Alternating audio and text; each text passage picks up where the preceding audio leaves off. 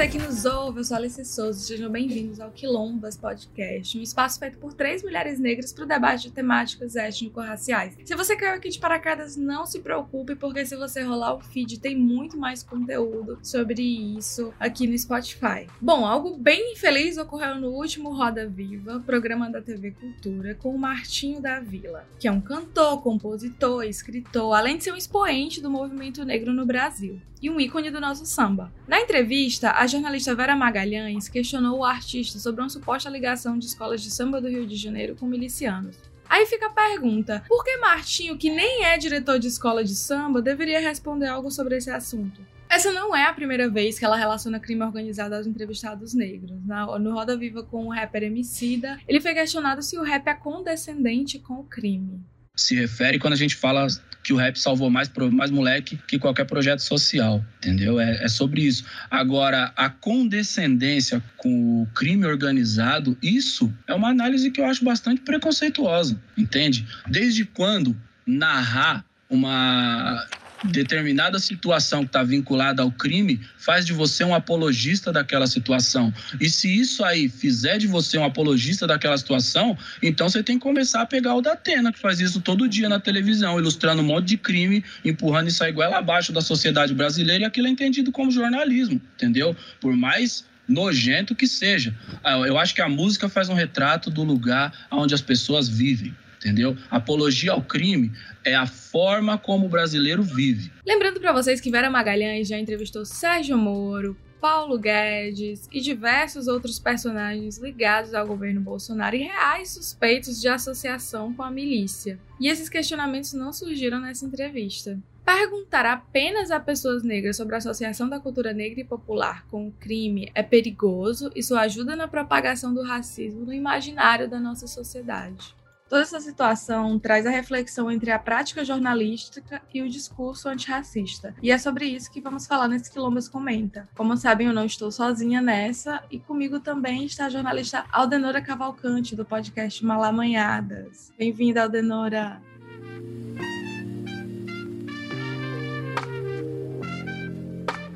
Oi, gente. Oi, Alice. Obrigada pelo convite. Vamos lá conversar sobre essa temática tão puxada. Então, enfim, vamos lá.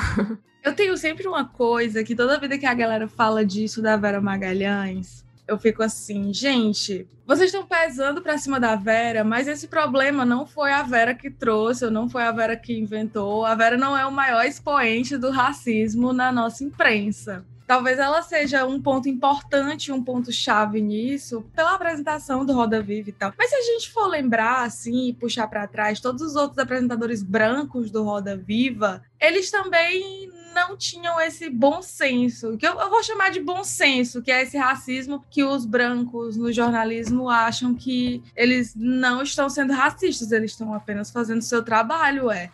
E aí eu queria saber de você como é que você enxerga isso, como é que você enxerga essa ideia da mídia tradicional brasileira, principalmente a mídia televisiva, sobre essas questões. Quais são os limites, assim, entre a pessoa dizer que está fazendo um trabalho jornalístico e ultrapassar essa linha do racismo em nome do trabalho jornalístico, supostamente? Supostamente mesmo. Assim, eu acho que é muito complicado porque você é meio que acaba essas pessoas que estão, enfim, ocupam esses espaços majoritariamente, pessoas brancas, eu acho que elas utilizam aquilo dali como uma justificativa, como você disse, para achar que está fazendo seu papel de jornalista, fazendo determinados tipos de perguntas, mas ao mesmo tempo acaba assumindo um racismo que velado ou muitas vezes escancarado nessas posições, nesses questionamentos, e às vezes só fazem, é, assumem isso de alguma forma quando são confrontadas. Já aconteceu vários casos de pessoas brancas, eu lembro de um caso de um jornalista da Globo, eu acho, que ele era inclusive do jornal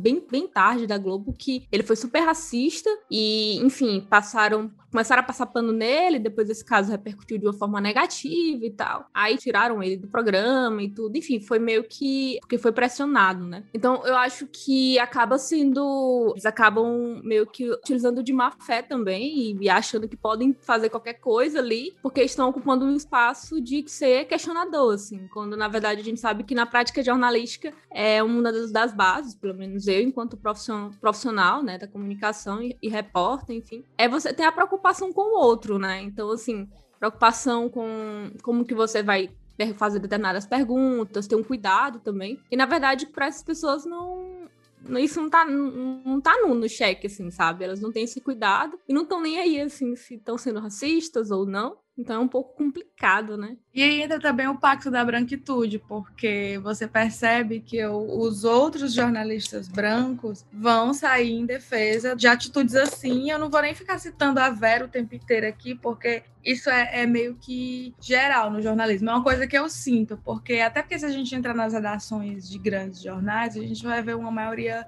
branca, é, masculina. Dentro desse contexto da redação, eu acho eu tenho essa hipótese de que é um problema estrutural do jornalismo brasileiro, porque ainda tem essa ideia muito elitista de jornalismo nesse sentido. E aí vem essa blindagem por conta disso, por conta desse de todo esse elitismo que existe no jornalismo e esse pacto da branquitude. E assim, eu queria saber com você se existem maneiras de se utilizar o bom senso e inserir interseccionalidade nessa estrutura branca e colonial do jornalismo brasileiro. A gente percebe que já tem isso com os veículos de mídia alternativa, mas tu acha que existe assim alguma maneira da mídia tradicional começar a incorporar isso? Assim, falando um pouco da questão do pacto da branquitude que tu falou no, antes, é muito curioso, porque a gente que está em redação, assim, eu particularmente tenho, tenho experiências dentro de redação e dentro de assessoria também, né, de comunicação, então tem esses dois lados, assim. A gente acaba é, observando algumas práticas de pessoas brancas e que você olha assim e fica, meu Deus, como que essa pessoa está fazendo isso? E, enfim, se diz super galerinha dos direitos humanos e, enfim, defensor, adora as pautas progressistas. Adoro esse, eu acho curioso esse nome progressista, porque, enfim. Aí, e ao mesmo tempo, na prática não, não, não tem isso assim, sabe? Acaba, é, às vezes, silenciando ou, às vezes, reproduzindo práticas racistas dentro da, desses veículos, desses meios. E, enfim, eu acho que é muito, pra gente que tá dentro e visualiza isso, é muito triste e desestimulante. Você pensar que tá ali do lado de uma pessoa que pode ser uma aliada, porque se mostra aliada e, na verdade, na prática não é. Mas continua construindo essa imagem de aliada e, enfim, é, continua construindo essa imagem imagem de direitos humanos, de defender, sou antirracista, constrói essa imagem, passa essa imagem para o outro e na verdade, quem tá ali do lado, enfim, observando tudo acaba não. Sabe que não é assim, né? Então tem muito desse pacto mesmo, e enfim, acho importante pontuar. Sobre tentar ver a questão da interseccionalidade dentro dessa estrutura, eu acho que é um, um primeiro ponto, que eu acho que é, um, é algo muito solitário, de quem quer colocar isso dentro das redações, enquanto profissional mesmo. Quando você está dentro dessas redações e você pensa, ah, eu vou tentar inserir inserir ali alguma pauta ou algo nesse sentido, ou tentar, sei lá, é, inserir é, dentro das próprias cargos que você ocupa, observar ali se você tem uma oportunidade de indicar alguém que não é uma pessoa branca para ocupar alguns, alguns espaços que não seja estagiário, ou até próprio estagiário, quando você, sei lá, é um chefe de um portal ou um chefe de um, de um setor dentro do veículo e você tem a oportunidade de indicar pessoas para compor a equipe que são pessoas negras ou, ou pessoas não brancas, na verdade, é um ponto junto. Mas também eu penso que isso é algo muito solitário da gente de tentar fazer isso e de tentar mudar uma realidade de formiguinha. Ao mesmo tempo, é, eu acho que isso é um ponto para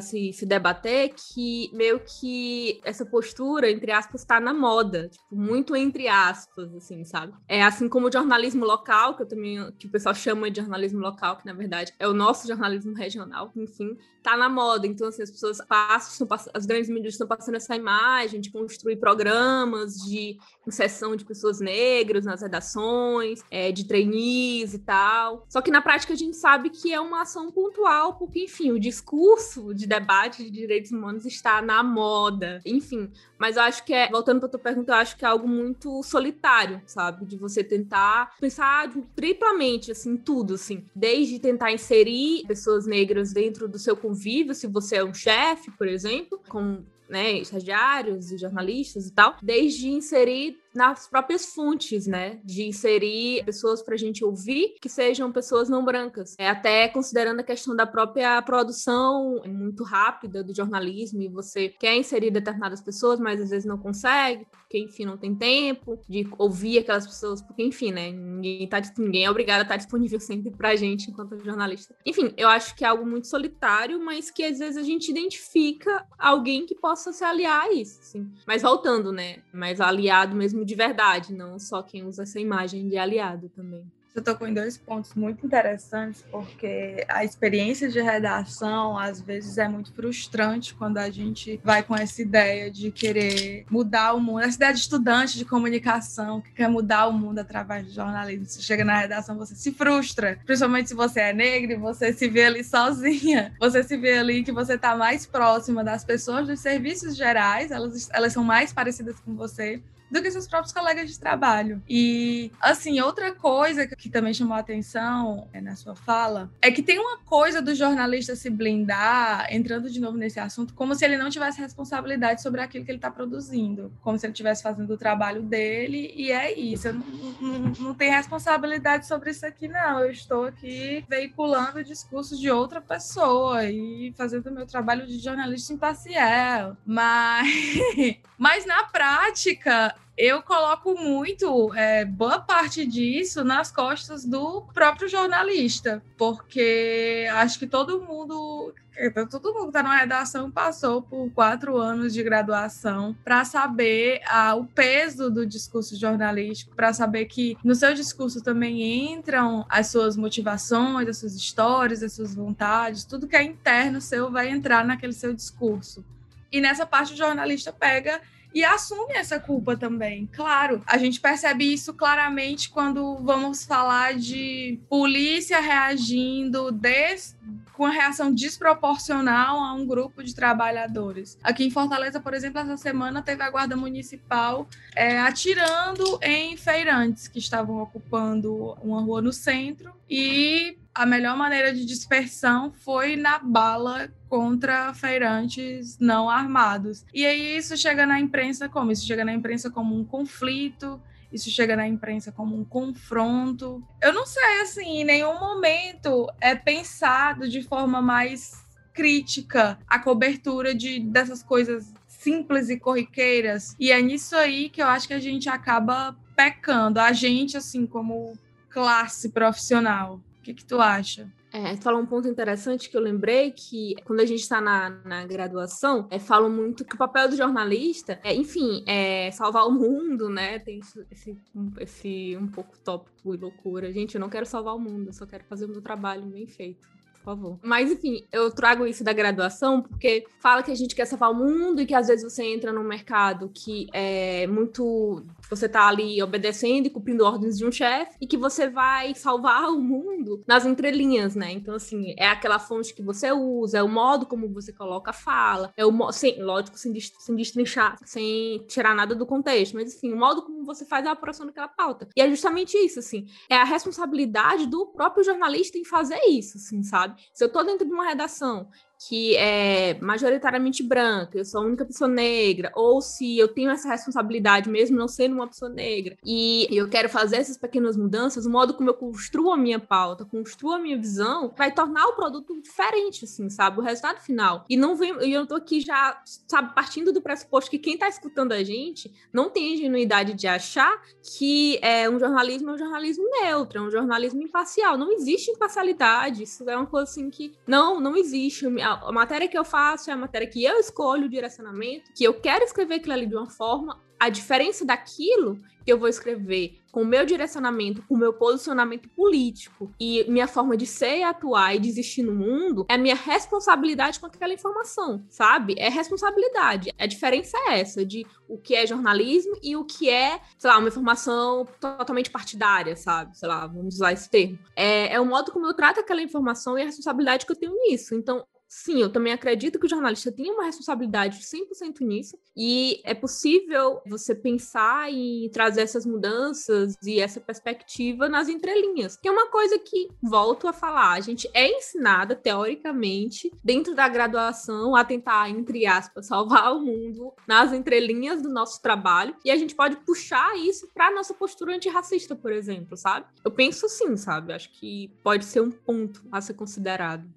Isso é muito massa, principalmente quando chega no ponto que eu me sinto, eu não sei como você, agora isso é bem pessoal, mas quando eu vou apontar racismo para algum colega, eu já me sinto que eu, eu, já sinto que eu tenho que fazer isso na defensiva, porque toda vez que a gente aponta racismo para um colega branco, principalmente no trabalho, a gente fala, ó, oh, isso, isso não tá legal, isso é meio mas o que eu consigo perceber é que precisa ser uma postura que vai além do jornalismo. E aí, quando os jornalistas se autodeclaram aliados do movimento antirracista, é uma coisa que não pode só parar dentro da redação, é uma coisa que tem que ser perpetuada na cultura daquele ambiente. Como é que tu percebe isso? Eu tava te ouvindo e é uma coisa ainda que é muito cara, muito difícil para mim me rebater, sabe? E eu puxei uma coisa que eu tava discutindo inclusive ontem, assim, trazendo algumas experiências e tudo que que eu vou puxar, vou fazer uma viagem aqui, uma conexão. É, eu sou uma mulher com deficiência, né? Eu tenho uma deficiência no meu braço direito, eu cresci, enfim, é uma deficiência permanente. Para além de outras coisas que me atravessam na minha vida, é, a deficiência eu sempre percebi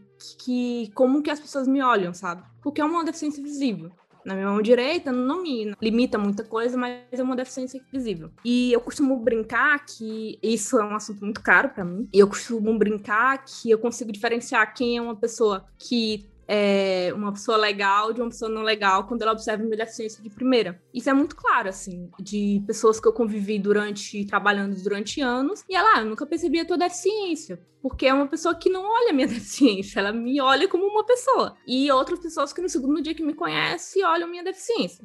E eu nunca rebati, assim, sabe? Tipo, é uma coisa que é muito cara para mim. Eu nunca rebati com ninguém sobre isso. Eu sempre guardei para mim e tal e tudo. E é a mesma coisa. E por que, que eu trago esse exemplo aqui nesse assunto que a gente tá falando de, de presença negra, anti posicionamento antirracista e tal? Porque quando eu observo essas, esse racismo velado e tal, eu também não consigo me é, impor e olhar assim. Até porque é algo muito subjetivo. Os, os dois assuntos são muito subjetivos, assim, no sentido de que às vezes você, por exemplo, voltando para a deficiência, quando uma pessoa olha para mim e eu vejo aquele olhar dela desde pequena, eu fico assim, ah, será se não é coisa da minha cabeça? Será se não é coisa da minha cabeça, ninguém falou nada, tá, tá me tratando aqui normal, normal, entre aspas. E a mesma coisa com isso, né, com essa rotina que a gente percebe, essas questões, e eu fico, ah, será se realmente aconteceu? Será se é coisa da minha cabeça? E por conta disso, assim, por conta que eu cresci pensando isso, por conta da, das minhas situações com a deficiência, eu trouxe para isso do, da questão do racismo, enfim, dessas relações do dia a dia. Aí eu fico, será se é? Será se não é? E por conta disso, eu acabo não rebatendo, assim, sabe? Então, muitas dessas coisas eu fico, guardo muito para mim e, e junto, a, faz um acúmulo de coisas para depois eu, sei lá, externar isso de alguma forma. O que é algo ruim, sabe? Porque às vezes você. É, é, tem ali um momento, às vezes você está ocupando, por exemplo, um lugar que pode te permitir, é, enfim, se você estiver sendo, para além de um repórter, por exemplo, estiver ocupando um, uma posição de delegação de funções, por exemplo, dentro de uma redação, você tem essa, é, sei lá, esse poder, entre aspas, né, de mudar um pouco isso, assim, dar um toque e tal, até como repórter também, enfim, eu tô falando mais de funções também diferenciadas, e você não consegue, você trava, né? E é uma coisa que acontece muito comigo, então, assim, quando eu te escuto falando, é, indo na, na editora, dizer, olha, aconteceu isso, tal. Uma coisa que hoje eu não faria. E eu gosto de compartilhar isso porque às vezes as pessoas ó, escutam a gente é, quando a gente debate essas temáticas, eu estudo isso tal, e as pessoas acham que a gente é wow, a gente é. Estamos aqui sempre no batente, falando as coisas e lutando assim, só que a gente também tem nossas, nossas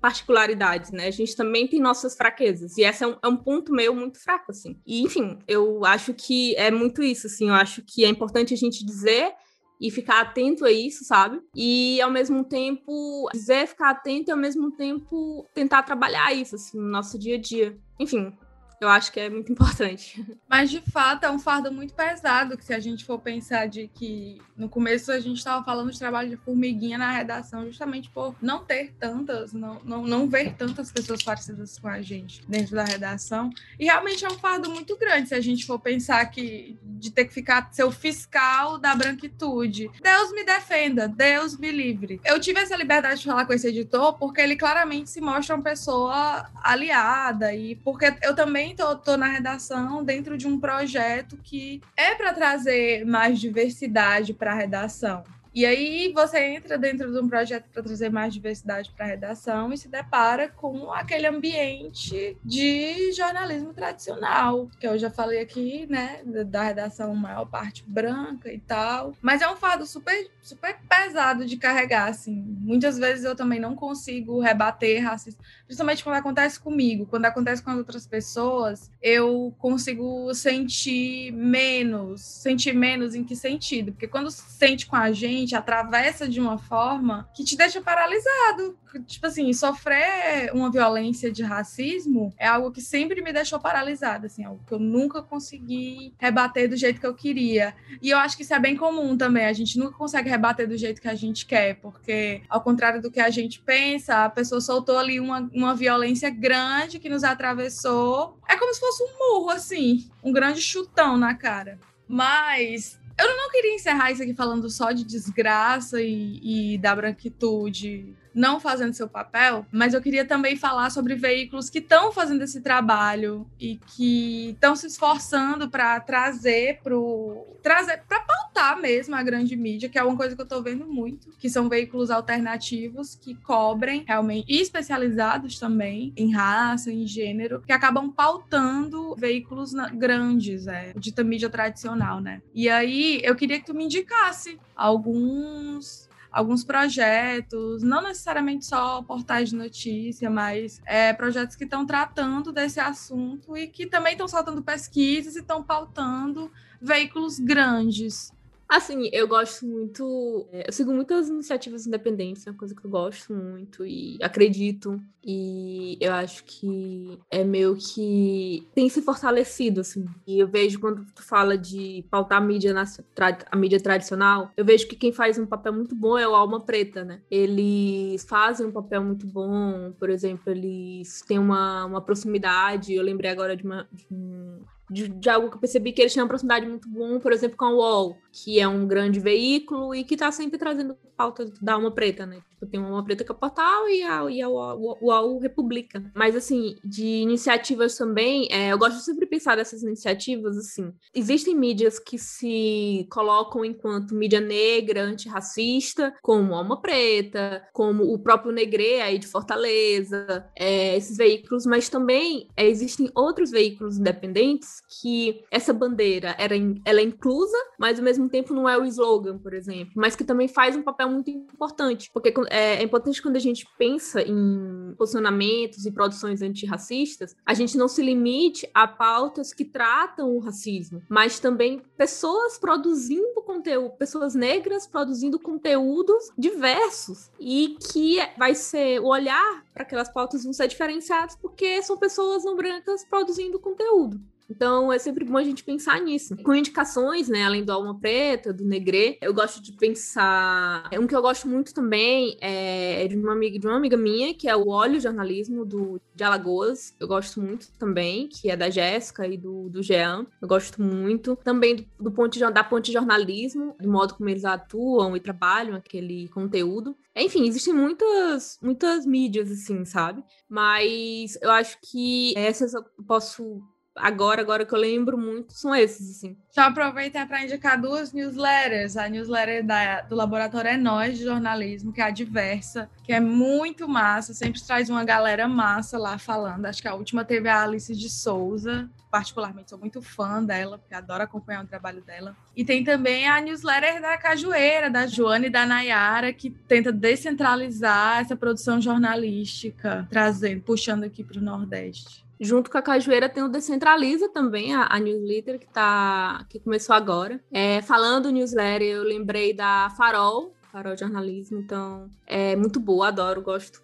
muito, muito, muito dela. Sempre traz indicações e tal. Enfim, eu sou rata de newsletter, então eu sigo todas, adoro. É uma coisa assim do meu coração. É assinar e, e ler, assim, eu gosto bastante. É, mas é isso, assim, eu acho que existem outras iniciativas que eu não coloquei agora, né? Que eu não lembrei muito de cabeça, mas essas iniciativas elas estão sempre surgindo e é interessante pensar que estão se fortalecendo cada vez mais, né? São diferenciadas. Existem tanto blogs menores, como sites maiores, como newsletter, como é, podcast também. Podcast eu lembrei muito do. Voltando aqui pro, pro Piauí, tem muito Debaixo do Cajueiro, que é um podcast que não é de notícias, mas traz vivência de mulheres negras. Acho muito importante também pensar nisso. Enfim, porque é, de notícia ruim, enfim, de notícias, a gente tem que variar um pouco, né? Então, enfim, eu acho que esse conteúdo já dá pra ter um comecinho, assim, mas existem muitos outros, assim, eu tô sempre procurando e sempre seguindo e acompanhando o trabalho, sabe? Porque tá se fortalecendo cada vez mais essas produções diversificadas. E sempre pensar nisso, assim, que não é só produtos que tem um slogan bem claro de mídia antirracista, mas também que isso esteja dentro da produção, sabe? Existem essas duas vertentes que elas são muito importantes e se complementam também. Lembrei de dois aqui do Ceará também. Um é o Ceará Criolo, do Bruno de Sim. Castro, que já chegou a pautar alguns veículos grandes daqui. Mas tem outro que não necessariamente é sobre raça, mas que é muito interessante, que é o Escrivaninha, do Ricardo Moura, que ele trata sobre é, a cobertura de segurança pública de uma maneira assim excepcional, a maneira que ele cobre, que é uma maneira que a gente não vê no, na grande mídia, até pela limitação editorial também e vale muito a pena para você começar a explanar e pensar racismo a partir da segurança pública. Tem também a, a o ângulo de grilo, que, não é, que é aquilo que eu falei, que não é só duas mulheres negras falando só sobre questões negras, mas é, são mulheres negras que tratam temáticas diversificadas e o fato delas serem mulheres negras acaba mudando a ótica da, da notícia, né? Enfim, é um podcast muito bom, bem conhecido, e enfim, acho muito importante pensar nele também. E se você que está ouvindo tiver alguma indicação, você pode colocar no comentário desse post, pode marcar a gente. E também, né, para fechar, tem aqui dois, tem dois podcasts aqui incríveis, que é o Malamanhadas e é o Quilombas. Aproveita que você já tá aí no Spotify, faz essa viagenzinha e vai até o Malamanhadas, né, Aldenora? Sim, aproveita, né, que você está ouvindo as nossas vozes aqui e aproveita e escuta o episódio que a gente também fez juntas. É o último episódio lançado, então meio que já fica, é, já pega um atrás do outro, assim, aí já escuta todo mundo junto de novo.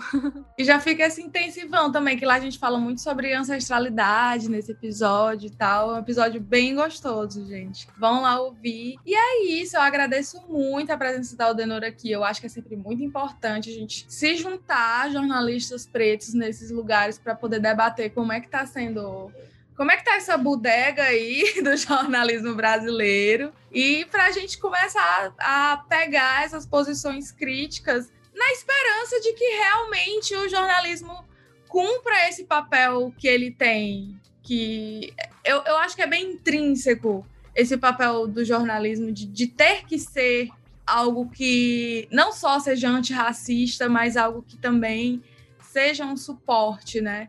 Porque não é simplesmente esse vai e vem de notícias, um, um correio entre fonte oficial e a população. É, existe esse papel educador, esse papel emancipador do jornalismo e da informação. E espero que num futuro, assim, não tão longe, a gente consiga já perceber nesses passinhos de bebê é, uma mudança aí nessa, tanto nesse enquadramento geral, quanto na maneira de cobrir pautas raciais.